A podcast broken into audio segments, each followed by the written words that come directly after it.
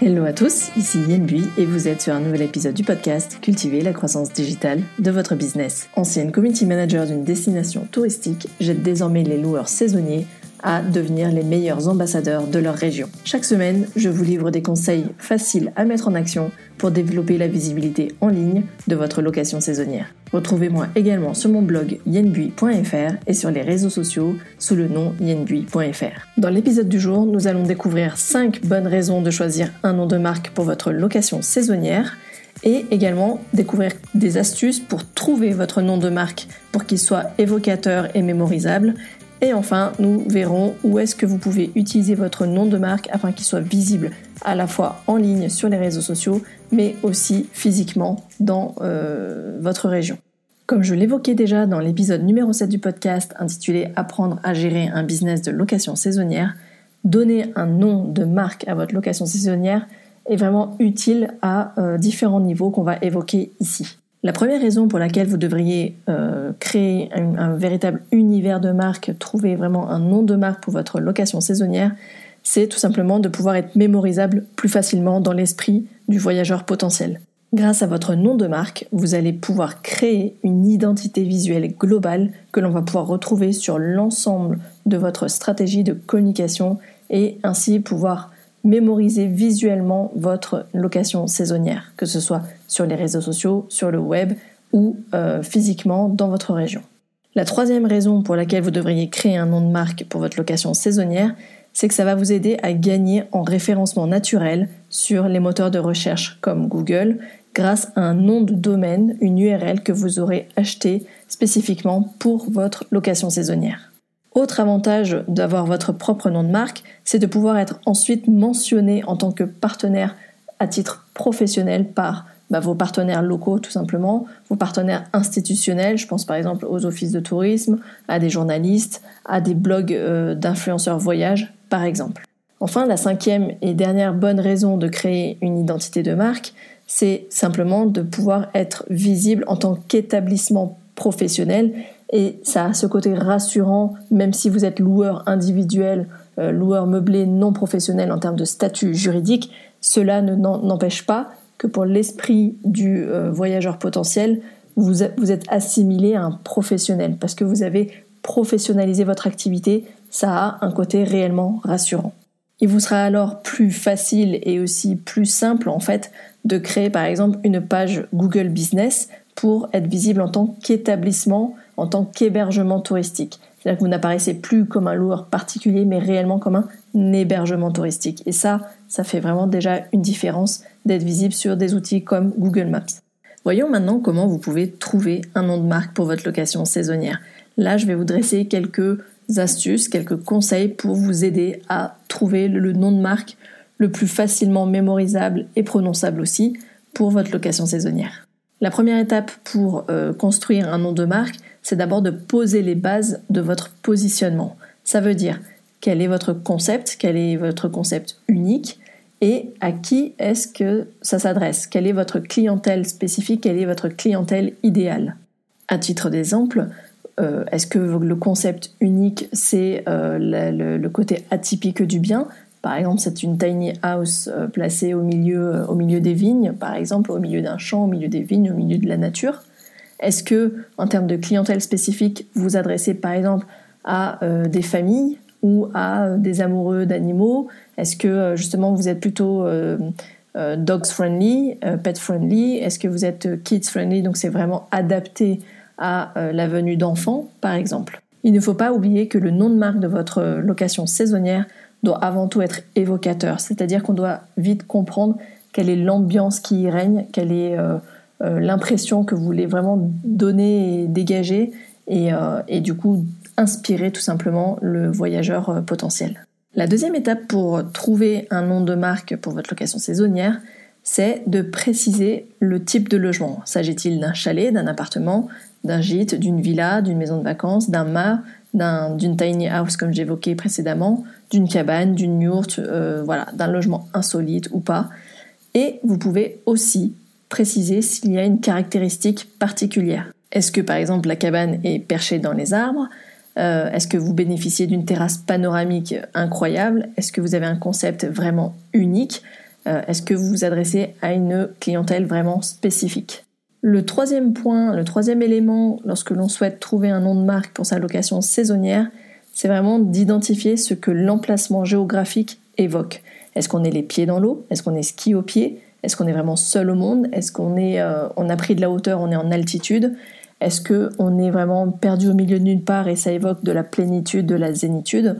Voilà, pensez vraiment à ce que l'emplacement géographique de votre bien évoque. C'est souvent ce que font d'ailleurs les promoteurs immobiliers, notamment les résidences de vacances, qui choisissent les noms des résidences de tourisme en fonction souvent de l'emplacement. Exemple, euh, l'orée des pistes quand on est vraiment au bord des pistes euh, de ski. Enfin, un dernier point qui, pour le coup, est plutôt facultatif dans le choix du nom de marque pour votre location saisonnière, c'est d'y accoler le nom de la destination. Pour moi, c'est facultatif dans le nom de marque. Par contre, il devient indispensable sur les réseaux sociaux, sur le nom de votre page Facebook par exemple, etc. Vous pouvez l'accoler mais dans le cadre du nom de marque ou de la création d'un logo, vous n'êtes pas nécessairement obligé de le mettre. En résumé, le nom de marque de votre location saisonnière doit être mémorisable et facilement prononçable.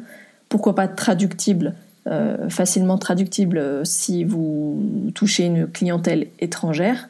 Il doit être évocateur, comme je l'évoquais tout à l'heure. Euh, évocateur et différenciant. Qu'est-ce qu'il a comme caractéristique principale Et Dernier, facteur, dernier critère pour un nom de marque, et pas des moindres, c'est qu'il doit être assez court, entre 3 et 4 mots, pas plus. Et enfin, pour terminer, nous allons voir où est-ce que vous pouvez utiliser ce fameux nom de marque que vous venez de créer et comment l'exploiter et l'optimiser pour gagner en visibilité avec votre location saisonnière. Voici donc la liste de euh, plusieurs manières d'utiliser votre nom de marque. Tout simplement déjà sur un logo, c'est-à-dire que vous pouvez tout à fait créer un logo pour aller au bout de l'idée et du concept. Un logo qu'on va retrouver sur votre site web, mais aussi sur vos flyers, que ce soit les vôtres ou ceux de vos partenaires, parce que de vos partenaires stratégiques avec lesquels vous avez négocié euh, un partenariat commercial. On va aussi pouvoir retrouver le nom de votre location saisonnière tout simplement dans le mot de passe Wi-Fi de votre location. Euh, ça permettra en fait de faire un clin d'œil et puis finalement de rappeler régulièrement à différents endroits euh, bah, qu'il existe un nom de marque et c'est comme ça que vous voulez être nommé et euh, identifié. Vous pouvez aussi du coup le rappeler dans votre signature de mail. Ce sera du coup vraiment toujours visible et vraiment ancré dans l'esprit de votre, de votre client voyageur parce qu'à force de le voir, il va vraiment euh, mémoriser le nom de votre marque. Donc pensez lors de vos échanges de mails de toujours signer de votre nom et du nom de votre location saisonnière. Vous avez aussi la possibilité de personnaliser votre linge de toilette, euh, vos serviettes, euh, vos, gants de toilette, vos draps, enfin tout ce qui peut être personnalisable chez vous dans votre location saisonnière. Enfin, vous pouvez aussi apposer ce fameux logo, ce nom de marque, sur des panneaux de signalétique extérieure qui sont en bord de route pour indiquer tout simplement le chemin, euh, comme on le voit pour des hôtels, pour, pour d'autres types de, de, signalétique, et aussi un panneau d'arrivée, un panneau d'accueil d'arrivée euh, qui euh, permettrait vraiment d'identifier qu'on est bien arrivé à votre gîte, à votre maison d'hôte, à votre cabane. Une dernière idée qui est en fait quelque part un peu évidente mais qui finalement peu y penserait, c'est tout simplement de laisser un cadeau de bienvenue. J'en parle souvent dans mes épisodes, de, parle de, proposer un cadeau de bienvenue, un petit souvenir. Pourquoi pas tout simplement créer avec votre logo, laisser un cadeau de bienvenue, un porte-clés, un stylo, un bloc-notes, euh, des, choses qui sont pas très très chères à l'achat que vous pouvez acheter en euh, vraiment grande quantité pour les laisser à chacun de vos clients et pourquoi pas les renouveler chaque année, surtout si vous avez des clients qui reviennent régulièrement chez vous. En laissant un cadeau de bienvenue avec le nom de votre marque, vous avez de grandes chances qu'en fait, dès son arrivée, votre client, votre voyageur décide de faire quelques photos Instagram et pourquoi pas tout simplement de euh, faire des photos aussi du cadeau de bienvenue en disant bah regardez c'est super ce que j'ai reçu, euh, je viens d'arriver, on m'a offert déjà ce cadeau et du coup on identifie tout de suite le nom de votre marque sur ce genre de photos. Et pour rester dans la même thématique, vous pouvez tout à fait décider d'imprimer un sticker euh, avec le nom de votre marque, votre logo au sein de votre logement si vous souhaitez finalement en faire vraiment un, objet de décoration. Vous pouvez le mettre soit dans un cadre, soit le, coller en sticker sur un mur de, votre hébergement, sur la porte.